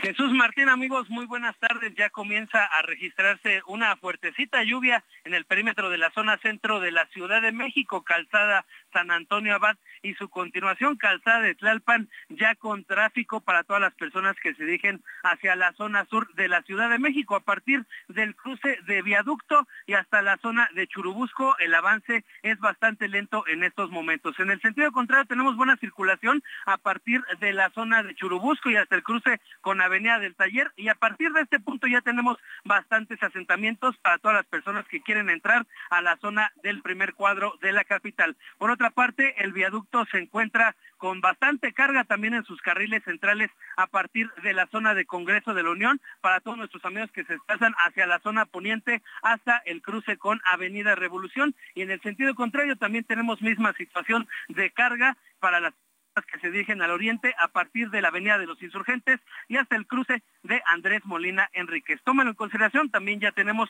una fuertecita lluvia en la zona centro de la Ciudad de México. Correcto, gracias por la información, Alan. Continúas el pendiente, muchas gracias. Hasta luego, que te vaya muy bien, muchas gracias. Vamos con mi compañero Israel Lorenzana. Adelante, Israel. Jesús Martín, muchísimas gracias. Es un gusto saludarte esta tarde. Fíjate que ya también aquí en la zona de la alcaldía Gustavo Madero ha comenzado a caer una llovizna intermitente. Hay que recomendar a nuestros amigos manejar con mucho cuidado vialidades como insurgentes y parte del circuito interior, porque por supuesto se torna peligroso para los automovilistas que van con dirección hacia el aeropuerto. Además van a encontrar asentamientos habituales de la hora en carriles laterales. Hay pocas alternativas. El eje 3 norte puede ser una de ellas, Jesús Martín. A través de insurgentes con dirección hacia Indios Verdes, aquí ya tenemos carga vehicular. Hay que utilizar sin duda alguna la zona de Peralvillo para desplazarse a través de la calzada de Guadalupe y así poder llegar, por supuesto, hacia la zona de Ticomán. El sentido opuesto, sin ningún problema, la circulación a buena velocidad para nuestros amigos que van con dirección hacia el centro histórico, sin duda alguna, es una buena alternativa. Pues Jesús Martín, la información que te tengo. Muchas gracias por la información, Israel. Hasta luego. Hasta luego, nuestros compañeros reporteros en un clásico viernes. Lluvia, lluvia fuerte charcos por todos lados y un tránsito, bueno, de pronóstico reservado. Pero mientras usted llega a su destino, lo mantengo bien informado de cómo cerraron los mercados financieros y las noticias económicas el día de hoy. Héctor Vieira nos informa. La Bolsa Mexicana de Valores cerró la sesión de este viernes con un avance del 0.93%, equivalente a 496.59 puntos, con lo que el índice de precios y cotizaciones, su principal indicador, se ubicó en 53.904.29 unidades, siendo el grupo financiero en bolsa el de mayores ganancias con un 4.93%. En Estados Unidos, Wall Street cerró con pérdidas generalizadas, ya que el Dow Jones retrocedió 0.55% para quedarse en 33.734.88 unidades. Por su parte, el Standard Poor's restó 0.29%, ubicándose en 4.398.95 unidades, y el Nasdaq cedió 0.13% para cerrar en 13.660.72 unidades. En el mercado cambiario, el peso mexicano se apreció 0.54% frente al dólar estadounidense y cerró en 16 pesos con 65 centavos a la compra y 17 pesos con 14 centavos a la venta en ventanilla. El euro cerró en 17 pesos con 90 centavos a la compra y 18 pesos con 80 centavos a la venta. El Bitcoin tuvo un alza en su valor del 0.81% para ubicarse en 30.304.70 dólares por unidad, equivalente a 519.486 pesos mexicanos con 83 centavos. El Instituto Nacional de Estadística y Geografía informó que en junio el índice nacional de precios al consumidor aumentó 0.10% respecto al mes previo y la inflación anual se ubicó en 5. 0.06%, su menor nivel desde marzo de 2021 cuando se ubicó en 4.67%. La Oficina de Estadísticas Laborales de Estados Unidos informó que durante junio se sumaron 209 mil puestos de trabajo, 16 mil menos que los 225 mil previstos para el mismo mes, con lo que la tasa de desocupación en la Unión Americana se ubicó en el 3.6%. ¿Tú qué vas a hacer con tus utilidades este año? Aprovechalas para empezar a invertir con Citibanamex. Por tiempo limitado obtén hasta 13% de rendimiento en pagaré o invierte en el fondo BLK 1 más de BlackRock sin plazos forzosos. Inicia hoy mismo. Hazlo desde Citibanamex Móvil. Consulta términos y condiciones en citibanamex.com diagonal inversiones. Informó para las noticias de la tarde Héctor Vieira. Muchas gracias por la información, Héctor Vieira.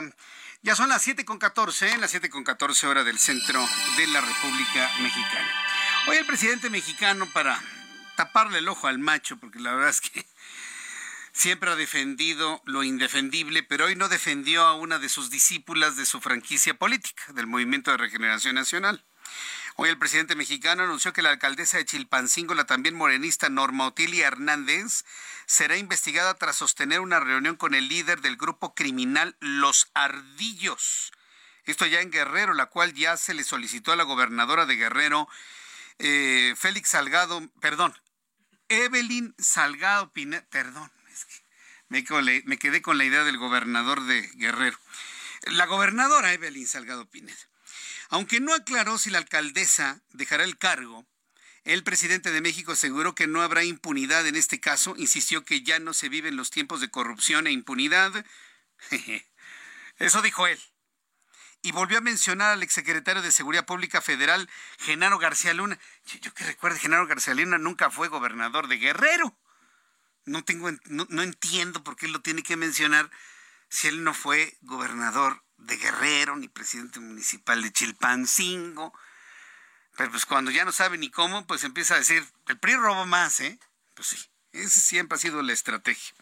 Mientras tanto, de acuerdo con estadísticas del mismo gobierno federal, desde 2019 hasta el primer trimestre de 2023, los clientes de la institución le voy a decir una cosa, una vez que se vaya López Obrador, ese banquito del bienestar se va a venir abajo y, se, y van a abandonar las sucursales, le van a romper los vidrios, van a quedar las instalaciones grafiteadas. Cuando eso pase, usted va a decir, yo lo escuché con Jesús Martín en radio. Usted lo va a ver. Usted, si ya ahorita hay sucursales donde nada más hay una sola persona, como si se tratara de un accesorio de jergas, sin funcionar los cajeros, no tienen dinero en las cajas. Llegan nuestros abuelitos, vengo a cobrar mi pensión. Uy, jefe, pues no, no tenemos sistema. Dese una vuelta en una semana, a ver si ya tenemos sistema. Y ahí se van con el dolor de la vida, del alma y del cuerpo, se van de regreso a sus casas sin reclamar absolutamente nada. es verdaderamente una pena. El caso es que estas instituciones financieras han presentado quejas contra la institución por un total de 170.3 millones de pesos debido a un servicio muy deficiente como el que le acabo de platicar. Las quejas más frecuentes incluyen la falta de dinero al retirar en cajeros automáticos, retiros no reconocidos en tarjetas de débito realizados en sucursales, Según los datos oficiales proporcionados por la Comisión Nacional Bancaria y de Valores, al finalizar el primer trimestre de 2023, únicamente se han reembolsado a los usuarios un total de 28.2 millones de pesos, lo que equivale a apenas el 16.5% del monto reclamado en su totalidad. Y de los que reclamaron, porque espéreme tantito, ¿sabe cuántos de nuestros abuelitos se van a su casa sin querer reclamar porque no tienen el ánimo, porque no tienen la energía, porque no quieren que los vean feo por andar reclamando 50 pesos, 100 pesos, 70 pesos? Entonces, en ese ánimo de, ay, no, quiero que me vean feo y me discriminen por estar reclamando unos pesos, se van con su pérdida. Esto que le estoy diciendo de 170.3 millones de pesos es de quienes reclamaron y le puedo asegurar que es la minoría de quienes resultan defraudados o no encuentran su dinero o ya le sacaron o no cuadran sus sumas, ¿no? Ay, acuérdese, abuelito, acuérdese, doña, que usted sacó el mes pasado. Ay, pues yo no me acuerdo, me faltan mil pesos, joven. A lo mejor usted sacó y no se acuerda, doñita. Así me los tratan a nuestros abuelitos. No, pues eh, espantoso. Solamente en 2022 las reclamaciones contra el mal servicio de estas instituciones financieras alcanzaron 49 millones de pesos, de los cuales se les devolvió apenas el 0.14%, esto es 0.07 millones de pesos. Son las 7.19, las 7.19 hora del centro de la República Mexicana. Me da mucho gusto saludar a Luis Eduardo Velázquez en esta tarde, director del diario semanario Capital CDMX. Estimado Luis Eduardo, bienvenido en este viernes. ¿Cómo te encuentras? Muy buenas tardes. Muy buenas tardes, Jesús Martín. Un saludo a todo el auditorio. Esta semana llegó a la Suprema Corte de Justicia de la Nación una impugnación al Código Electoral de la Ciudad de México. Ya habíamos comentado contigo las irregularidades de la norma que fue aprobada por la mayoría de Morena en el Congreso capitalino. Se trata de la reforma que busca dar vida eterna a los partidos pequeños como el PT o el PBM, que son aliados de Morena. Con esta modificación a la ley, los aliados de Morena ya no tendrían que luchar por el 3% de la votación. El partido en el poder, al hacer la coalición con ellos, les puede transferir votos para que mantengan su registro. Ante ello, la dirigencia y diputados del Movimiento Ciudadano presentan un recurso de inconstitucionalidad ante la Corte. El argumento de MC es que esta cláusula genera ambigüedad e incertidumbre al incurrir en violaciones y marginación de los derechos político-electorales de partidos minoritarios y candidatos. La reforma aprobada por Morena es a todas luces inconstitucional e incluso hay precedentes ya legales que así lo confirman. En esta ocasión, se invadieron también facultades del Congreso de la Unión, que es el único que puede hacer modificaciones en este rubro en el país. Los ministros ahora tendrán que determinar si se violaron principios constitucionales del voto en la Ciudad de México, así como el de certeza en cuanto a la voluntad del, del, elector. A decir de Movimiento Ciudadano, hay un fraude a la ley y se distorsionó el sistema de partidos políticos. Hay tiempo para que la Corte corrija estos excesos de Morena en el Congreso Capitalino y se respete la voluntad popular en 2024. Esperemos, Jesús Martín, que los partidos que pretenden seguir recibiendo financiamiento público lo hagan como producto de su trabajo y no como con este apoyo de la maquinaria electoral del Estado. Muchas gracias por la información. Gracias a ti, Jesús Martín, y un abrazo. Que te vaya muy bien, Luis Eduardo Velázquez estaremos platicando con él el próximo lunes. Son las 7.21, las 7.21 hora del centro de la República Mexicana. Dígame usted qué haría si de repente usted va a su, al cajero automático, claro, de un banco serio, como nuestros amigos de Citibanamex, por ejemplo, ¿no? O nuestros buenos amigos de BBVA. ¿Qué, qué haría usted, por ejemplo, si de repente va usted a la sucursal de estos bancos serios, a los que les recomiendo ir, y de repente ve su estado de cuenta y le salen 880 millones de pesos. O lo ve en su aplicación, se va a quedar usted. ¿Qué? A ver otra vez. 880 millones de pesos. ¿Qué haría usted? ¿Lo sacaría, lo transferiría, iría al banco y le diría, oiga, hay un error en mi cuenta, tengo 800 millones de pesos que no son míos? ¿Qué haría usted? Un banco alemán transfirió por error a un cliente 40 millones de euros, el equivalente a 44 millones de dólares, cantidad que fue recuperada en cuanto tuvo conocimiento del incidente. El banco N-Bank del Estado Federado de Baja Sajonia, en el norte de Alemania, informó este viernes de que quería transferir esa cantidad entre dos cuentas del propio banco, pero el dinero llegó a la cuenta de un cliente por equivocación. Sin embargo, ya tomó medidas para que no se repita una incidencia de este tipo, por lo que se vinculó el IBAN, Código Internacional Bancario, con una cuenta errónea. Vamos con más información internacional y Alina Leal Hernández. ¿Qué haría ella con 40 millones de euros? Adelante, Ali. Viernes la Unión Europea aprobó planes para impulsar su anémica producción de municiones y misiles dentro del bloque de 27 naciones, tanto para defenderse como para ayudar rápidamente a Ucrania en su intento de hacer retroceder la invasión de Rusia. La Unión Europea anunció a primera hora de este viernes que los países miembros y el Parlamento de la Unión Europea llegaron a un acuerdo para movilizar urgentemente 500 millones de euros de su presupuesto para una ley de apoyo a la producción de municiones. En Italia, seis residentes de un centro para ancianos murieron y más de 80 fueron hospitalizados tras el incendio del edificio donde se hospedaban esta madrugada. El fuego se declaró poco antes de la 1.20 de la hora local en una residencia para ancianos con 167 personas mayores de un barrio popular del centro de la capital, Lombarda. En España, esta medianoche inicia la campaña para las elecciones generales en el país, las cuales se realizarán el próximo 23 de julio, mismas que fueron adelantadas por el presidente Pedro Sánchez tras el descalabro en las autonómicas y municipales del 28 de mayo.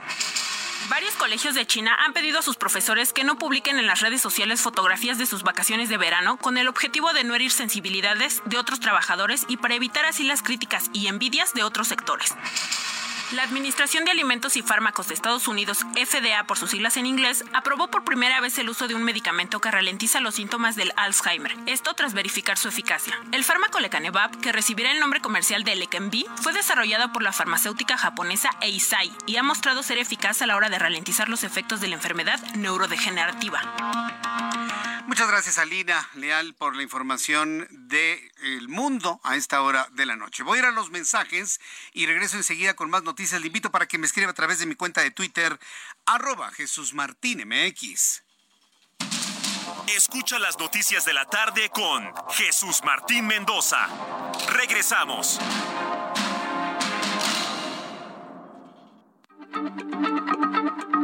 Heraldo Radio, la H se lee, se comparte, se ve y ahora también se escucha.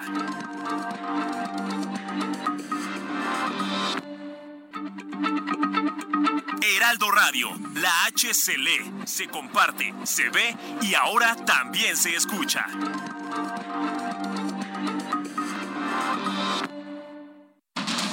Continúa Heraldo Noticias de la tarde con Jesús Martín Mendoza.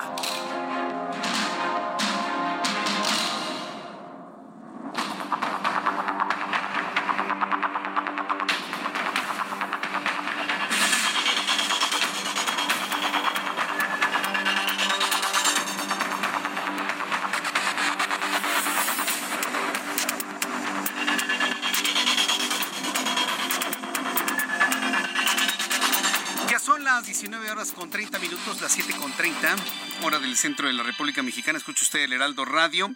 Yo soy Jesús Martín Mendoza con todas las noticias a esta hora de la tarde. Sí, yo sé que varias personas se quedaron impactados, ¿no? Por que les caiga un- una cantidad de dinero que no esperaban. Pero una cosa es que le caigan por error mil pesos, cinco mil, diez mil, veinte mil, hasta cien mil pesos si usted quiere. Pero otra cosa es que le caigan 880 millones, ¿no? El equivalente. En fin, pues se quedó con las ganas esta persona finalmente.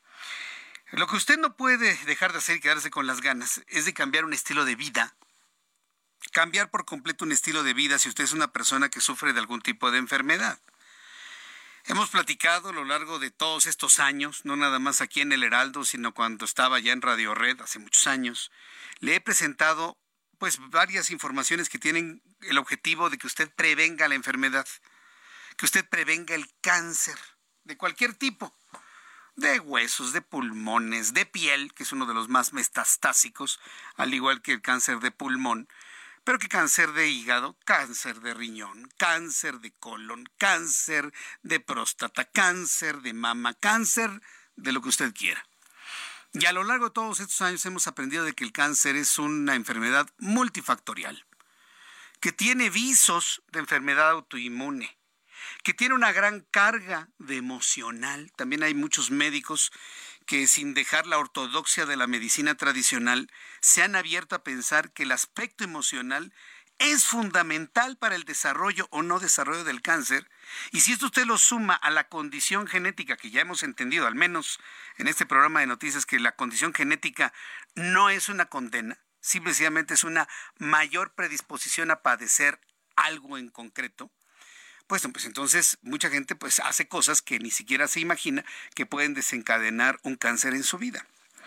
De ahí la pregunta, ¿cómo mantenerse alejado del cáncer?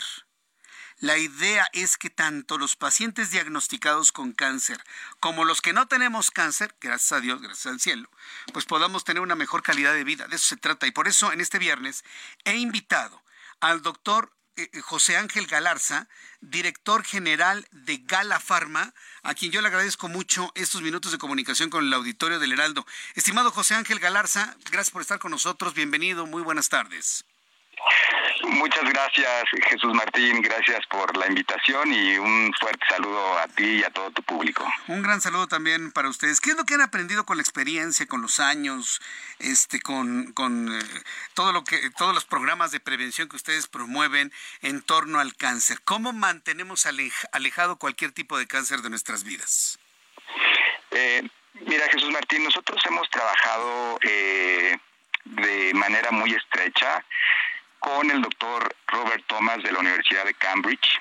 Él incluso tiene una investigación muy seria respecto a cómo mantenerse alejado del cáncer. De hecho, él escribió un libro eh, que se trata de justamente cómo vivir saludablemente y evitar el cáncer. Y básicamente lo que él menciona es que, bueno, pues es importante mantener siempre un estilo de vida saludable, que esto se relaciona con eh, la alimentación, mantener una alimentación rica en eh, fuentes de polifenoles, y los polifenoles los podemos de las verduras y de los vegetales. Y también este pues el, el evitar el sedentarismo, el hacer ejercicio, el evitar alimentos procesados, en fin, una serie de recomendaciones que el doctor Robert Thomas nos hace para este, evitar el cáncer. Y también incluso si es que ya tuviste cáncer o tienes cáncer, también hay una serie de recomendaciones que el doctor Robert Thomas nos hace para este para poder tener una mejor respuesta justamente a los tratamientos que, nos podían estar brindando los, médicos. Ahora, eh, eh, todavía estamos muy lejos de alguna forma de prevención desde el punto de vista de medicamentos, alguna sustancia que nos prevenga el cáncer o inclusive curarlo cuando éste está diagnosticado en la primera, segunda, tercera o cuarta fase? Pues mira, lamentablemente, Jesús Martín, en nuestro país y en muchos otros países, la detección del cáncer se hace de manera tardía, es decir, ya nos agarra en las fases avanzadas. Eh, y entonces, pues eso implica que los médicos tratantes tengan que utilizar terapias mucho más agresivas. Pero cuando el cáncer está en las primeras etapas, la verdad es que sí hay estudios muy serios que de hecho se han publicado en revistas como la revista Nature, que es una revista científica muy muy seria, sobre el uso de polifenoles. Los polifenoles en este momento son, digamos que los antioxidantes naturales más poderosos que eh, intervienen con el hecho de regular el funcionamiento celular. Tú sabes que el cáncer se genera por la pérdida celular de algo que es decir, a la, a la célula se le olvida morirse. ¿okay? Entonces, este, hay polifenoles que lo que hacen es justamente bloquear las enzimas que eh, intervienen con el cáncer, ¿no? Entonces hay una enzima, por ejemplo, este, o hay una sustancia, hay un polifenol que se llama galato epigalotina que bloquea la ornitin descarboxilasa. La ornitin descarboxilasa, pues es una, una enzima que promueve cáncer, ¿ok? Entonces que puede generar el cáncer a nivel celular. Este, pues alimentos, como te digo, ricos en polifenoles. Hay un, hay un suplemento alimenticio, por ejemplo, que se llama POMI-T, que ese tiene estudios clínicos justamente realizados en la Universidad de Cambridge, donde demostró En la Universidad de Cambridge que demostró... Ah, es que se entrecortó la comunicación. Eh, en la Universidad de Cambridge, ¿qué se demostró?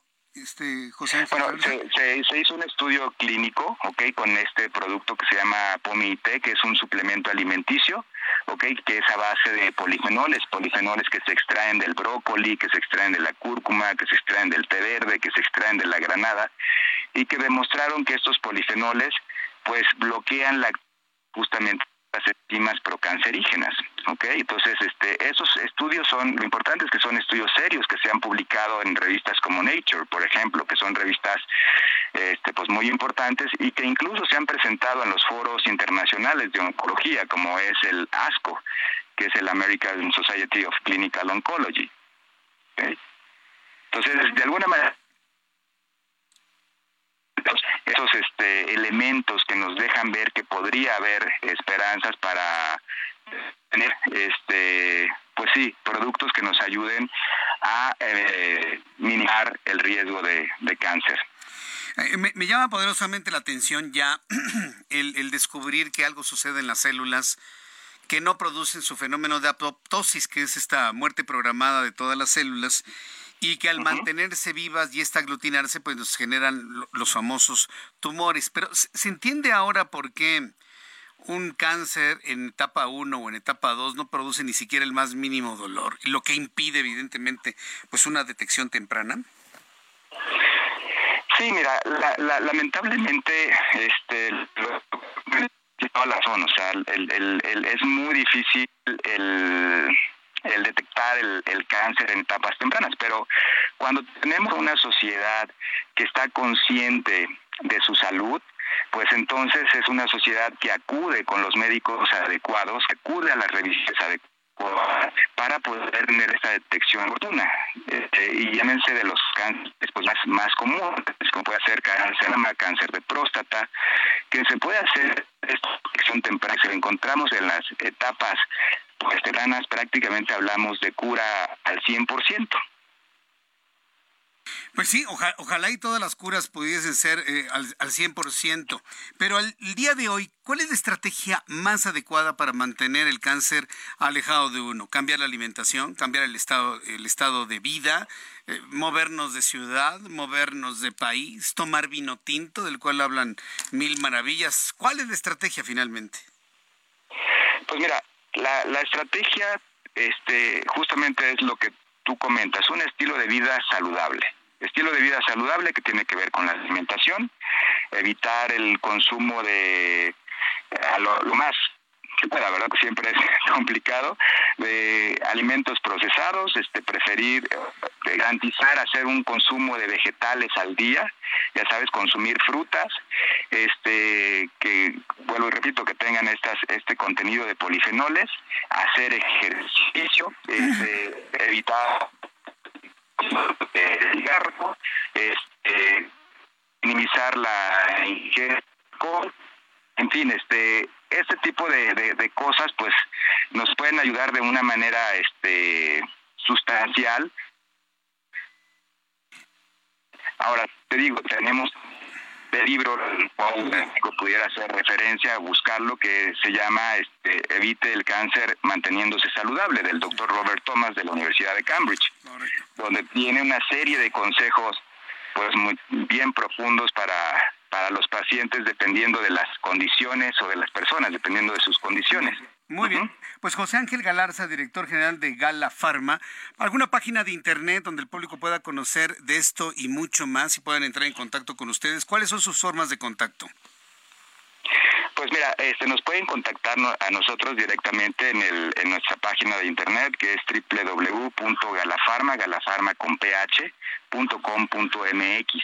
entonces este ahí pueden contactarnos directamente este hacernos alguna pregunta y, e incluso este pues si me lo permites podríamos regalar obsequiar algunos libros del doctor Robert Thomas este algunos a, a personas que te lo soliciten a las primeras personas les, con mucho les hacemos el envío. Muy bien, eh, nos vamos a organizar para poder hacer este regalo al público, porque en este momento no sabía y no tengo activado mi WhatsApp. Entonces, nos ponemos de acuerdo para obsequiar este regalo al público que escucha el Heraldo y agradecerle mucho a José Ángel Galarza el que nos haya tomado la comunicación y volver a visualizar el tema del cáncer con una perspectiva muy real. Muchas gracias por este tiempo. Hasta la próxima. Al contrario, Jesús Martín. Muchas gracias, que le vaya muy bien. Son las 7.42 horas del centro de la República Mexicana. Nuestros amigos de Aeroméxico me están escribiendo en este momento informando que un conato de incendio de un local comercial en el Aeropuerto Internacional de la Ciudad de México activó protocolos de seguridad implicando demoras en abordaje y desembarque en algunos vuelos de la Terminal 2. Vamos directamente con mi compañero Israel Lorenzana, quien se encuentra en el Aeropuerto Internacional de la Ciudad de México. Adelante, Israel, gusto en saludarte. Explícanos todo lo ocurrido, por favor. Jesús Martín, muchísimas gracias. Pues como lo señala, se registró movilización por parte pues del personal de bomberos del Aeropuerto Internacional de la Ciudad de México. Se trata de la Terminal 2 Jesús Martín. Bueno, pues hasta este momento se desconoce el origen de la fuga o lo que ocasionó esta fuga en el interior de la Terminal 2. Se trata pues por supuesto de una fuga de gas en un restaurante. Así lo ha dado a conocer también a través de redes sociales la gente del Aeropuerto Internacional en el que señala que esta tarde se registró un conato de incendio por fuga de gas en una cocina del restaurante de la terminal número 2. También señalan que se aplicó el procedimiento de emergencia correspondiente. Cerraron, por supuesto, las válvulas. Hubo un corte de energía eléctrica para evitar por supuesto, alguna situación. Y ya para estos momentos, bueno, pues han dado a conocer eh, Jesús Martín que fue alrededor de las 5 de la tarde. Para esto, en estos momentos no hay afectaciones en las operaciones aéreas y por supuesto tampoco hubo personas lesionadas. Lo que sí, bueno, pues la movilización importante, no hay afectaciones ni demoras, Jesús Martín, pero bueno, pues esto por supuesto provocó la movilización y además la preocupación de los usuarios de la terminal aérea número 2 aquí en la zona del aeropuerto capitalino Jesús Martín, de manera que ya todo en calma, los eh, vuelos no fueron afectados, te decía que bueno, pues por suerte esto no trascendió y me refiero a que no hubo afectaciones ni demoras en los vuelos y ya ha sido totalmente pues controlada, estaba control esta fuga de gas en una pues cocina del aeropuerto Jesús, Jesús Martín. Bien, pues muchas gracias por la información. Ya todo controlado entonces, ya ni siquiera humo hay, ¿verdad? Totalmente, Jesús Martín. Aquí nos han dicho que fue un conato de incendio, Jesús Martín. Correcto. Muchas gracias por la información, Israel. Hasta luego. Y en el aeropuerto, imagínense la cantidad de vuelos en este momento retrasados en el despegue pero sobre todo los que están esperando a bordo del avión a desalojar, a llegar al, punto de desembarque, debe ser en este momento la locura y la desesperación. Quiero informarle que eh, Emanuel, a través de su cuenta de Twitter, me está enviando una fotografía de un banco del bienestar que se atrevieron a construirlo dentro del área del zoológico de Chapultepec. perdón, del zoológico de Aragón, de San Juan de Aragón. ¿A quién pertenecen estos terrenos como para que el alguien de la presidencia de este país diga, aquí en este terreno vamos a construir un banco del bienestar. ¿Cómo por qué? No son dueños de México, ¿eh? no son dueños de los terrenos. No son dueños de los zoológicos, ni de los parques, ni de los bosques, ni de las canchas de básquetbol para construir estos estas estructuras que van a quedar abandonadas. Se lo aseguro. Deje que llegue el siguiente presidente de este país y esta estructura va a quedar abandonada, grafiteada, con vidrios rotos. Usted lo va a ver. ¿Bajo qué, con qué autoridad se agarran terreno de áreas verdes? Yo lo dejo como pregunta finalmente. Bien, para poder escuchar algo mucho más grato, siempre en viernes, yo le invito a que nos desconectemos, ¿no? El fin de semana y vayamos al cine y disfrutemos de algo de calidad. Adriana Fernández, nuestra especialista en cine, nos dejó estas recomendaciones para disfrutar este fin de semana. Adelante, Adriana. Hola Jesús Martín, ¿cómo estás? Bueno, pues ahorita tengo una recomendación de una película que se llama Misántropo. Esta película nos cuenta la historia de una policía en la zona de Baltimore. Resulta que en la víspera de Año Nuevo, el 31 de diciembre, un tirador anónimo empieza a matar gente, un poco como sucedió en Las Vegas hace varios años, eh, desde un hotel.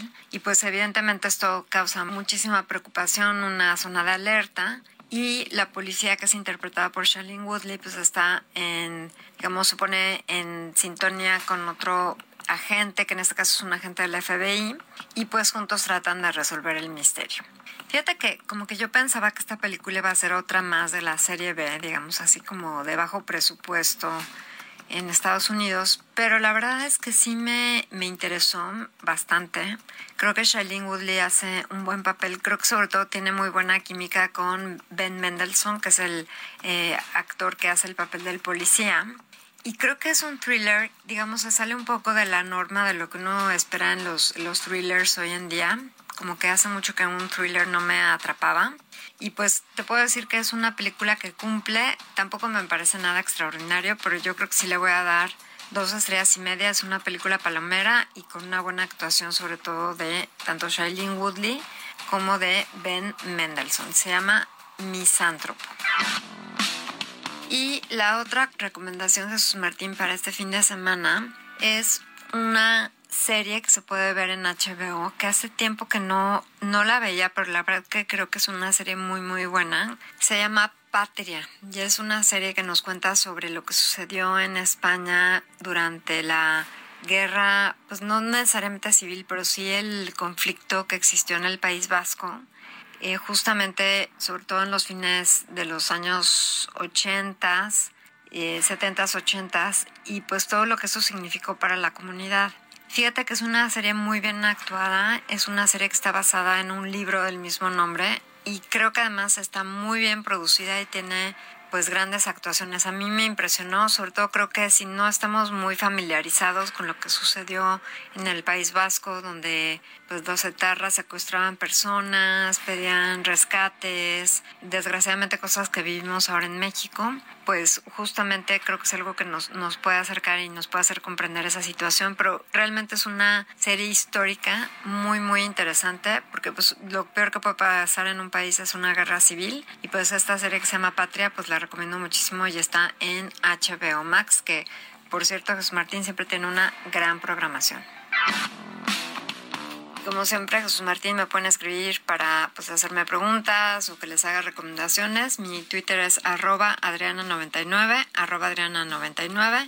Y Jesús Martín te deseo un cinematográfico fin de semana. Muchas gracias, Adri, por las recomendaciones de cine. Nos las dejó grabadas. No, es ningún secreto, evidentemente, porque anda precisamente viajando por el mundo, disfrutando de algunas producciones cinematográficas del otro lado del globo. Bueno, son las 7.49 horas del centro de la República Mexicana. Roberto San Germán con toda la información deportiva. ¿Cómo estás, mi querido Roberto? Bienvenido. ¿Qué tal, mi querido Jesús Martín? Buenas noches y buenas noches a la gente que nos sintoniza. Pues aquí con los problemas de la Liga Femenil, amigo, la Liga MX, donde el Club América, ¿te acuerdas que te platiqué que hubo una jugadora mexicoamericana, Scarlett Camberros, que se fue del país por culpa de un acosador en redes sociales. El América, ayer si no sabías o si no sabe la gente, mandó una circular informativa en donde dejaba muy mal parada a la FGR, en donde les decía, hagan, señores, no es posible que no puedan detener a un tipo, ¿no? Que ya se les dio toda la información y que siga acosando a otras jugadoras y ya ha acosado a otras jugadoras del Club América que ya tampoco están en el club y que se fueron, y ahorita empezó a acosar a otras que están en el club.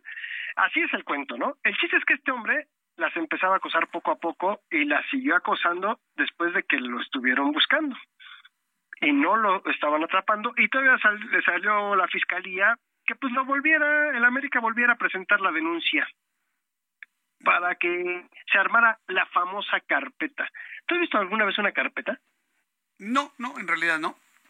Yo no sé que sea una carpeta, pero pues me imagino que debe venir todo lo que tú vas y declaras a un ministerio público. Pues y no, se supone, ¿no? Para quienes están en la barandilla saben muy bien qué es, pero no, no, yo no lo he visto. Porque es la palabra que les gusta a todos cuando hacen mal las cosas. Es que estaba mal integrada la carpeta. Pues bueno, así te dice, ¿no? Te, te das cuenta que muchos se quedan sin pisar la carpeta porque está mal integrada la carpeta. Pues bueno, al parecer sucedió lo mismo y hace unos minutos salió un tuit de La Silla Rota en donde dice que ya detuvieron a José Andrés Hernández. Este hombre es el, el, el acosador de las jugadoras del América, pero pues creo que la ley es muy laxa con este tipo de situaciones porque creo que el tipo puede quedarse en su casa y, nada más lo único que tiene es que no te puedes acercar a ningún este a computadoras ni celulares ni nada que tengas acceso a las redes sociales por un determinado cierto tiempo ¿por qué no le aplicamos la ley Olimpia? Ah, no, no, no sería mala idea pero de ahí a que se le aplican no espérame tantito ¿cuánto se van a tardar? A ver, si las chicas del equipo de fútbol de la América lo denuncian, se supone que hay pruebas, porque el tipo les manda los tweets. Pues yo creo que sí puedes aplicar la, ley Olimpia o no. Bueno, pues, pues sí. Si hay una comprobación tan, tan evidente como eso, pues sí, sí, yo pienso que podría funcionar. ¿Y por qué no lo han hecho, eh? Ahora que lo estamos hablando aquí. Pues es que no entiendo, yo, ¿tú entiendes? O sea, el América ya la habían denunciado, se denunció, se hizo todo y de repente la FGR te contesta de que pues vuelvan a hacer y den todos los detalles. Pero ¿cómo? Ya habíamos denunciado, se supo por redes, se dijo, el tipo se burló, el tipo después del tiempo que se supone que no podía tener, eh, entrar a las redes sociales, entrar a una computadora, eso, volvió a entrar. Ajá. ¿Ok? O sea, porque también puedes entrar en cualquier otra cosa. Abres, a ver, es muy fácil abrir una red social, ¿eh? Necesitas un correo, haces un correo. Ya con te eso. Pones otro nombre y te pones otro nombre, ¿eh? otra dirección y te pones otra edad y lo que tú quieras. Y, apareces como Pepito Pérez. Y pones una foto de Roberto San Germán. Ajá. Y Pepito Pérez con Roberto San Germán y, y ya te pones a atacar a la gente. Sí. O sea, yo no entiendo cómo van a resolver este caso, pero es un caso fuerte, ¿eh? no es la primera vez y creo que se debe de sentar un precedente y creo que ya debemos de hacer algo. Sí. Pues mira, vamos a ver qué sucede durante este fin de semana. Yo pienso que no, puedes tú hacer denuncias de manera mediática y en, y en donde tienes que hacerlo finalmente no pasa absolutamente nada, porque no tiene ningún sentido, es algo que yo no entiendo, ¿eh? No, o solo que la América esté mintiendo, ¿no? O las jugadoras de la América estén mintiendo. Scarlett Camber le podrían preguntar en Estados Unidos, oye, ¿estabas mintiendo? No, la señorita se fue. O sea, no te vas, ¿eh? O sea, creo que no te vas de un país en donde te estaban pagando, en donde eras figura de un equipo, no te vas nada más porque sí, ¿eh? Sí. O sea, la situación ahí la dejamos de bote pronto a ver qué van a hacer las autoridades, ¿no? Sí. ¿Qué va a pasar con, eh, hablando de otra cosa, con el Checo este fin de semana? ¿Cómo lo ves en el último minutito que nos queda? Rápido, rápido. Pues Checo tuvo buenas prácticas el día de hoy. La primera quedó en segundo lugar y en la segunda práctica en cuarto lugar. Se vio bien, creo que ya los eh, las telarañas en la cabeza se las está quitando poco a poco y ahora nada más nos falta el sábado. Mañana, amigo, en una zona empiezan las prácticas también allá en Inglaterra, en Silverstone. Ojalá, ojalá se quite esa idea de querer competirle tú a tú a Verstappen. Ya lo demostró que puede, o sea, existe no está Verstappen, es ojalá él pueda competir contra él mismo los momentos duros. Muy bien, sí. saque la fortaleza mental, ¿estás de acuerdo? Pues vamos a ver, esperemos que alcance podio durante este fin de semana. Mi querido Roberto, muchas gracias por este, esta información. Que tengas muy buenas noches. Igualmente, buen fin de semana para todos, mi querido Jesús. buen fin de semana, nos escuchamos el próximo lunes. Con esto terminamos nuestro programa de noticias. Mañana en digitales, 9 de la mañana, no se lo vaya a perder. Lunes, televisión, a las 2 de la tarde, canal 8.1, Heraldo Radio, 6 de la tarde. Soy Jesús Martín Mendoza. Gracias. Hasta mañana. Esto fue Heraldo Noticias de la tarde, con Jesús Martín Mendoza.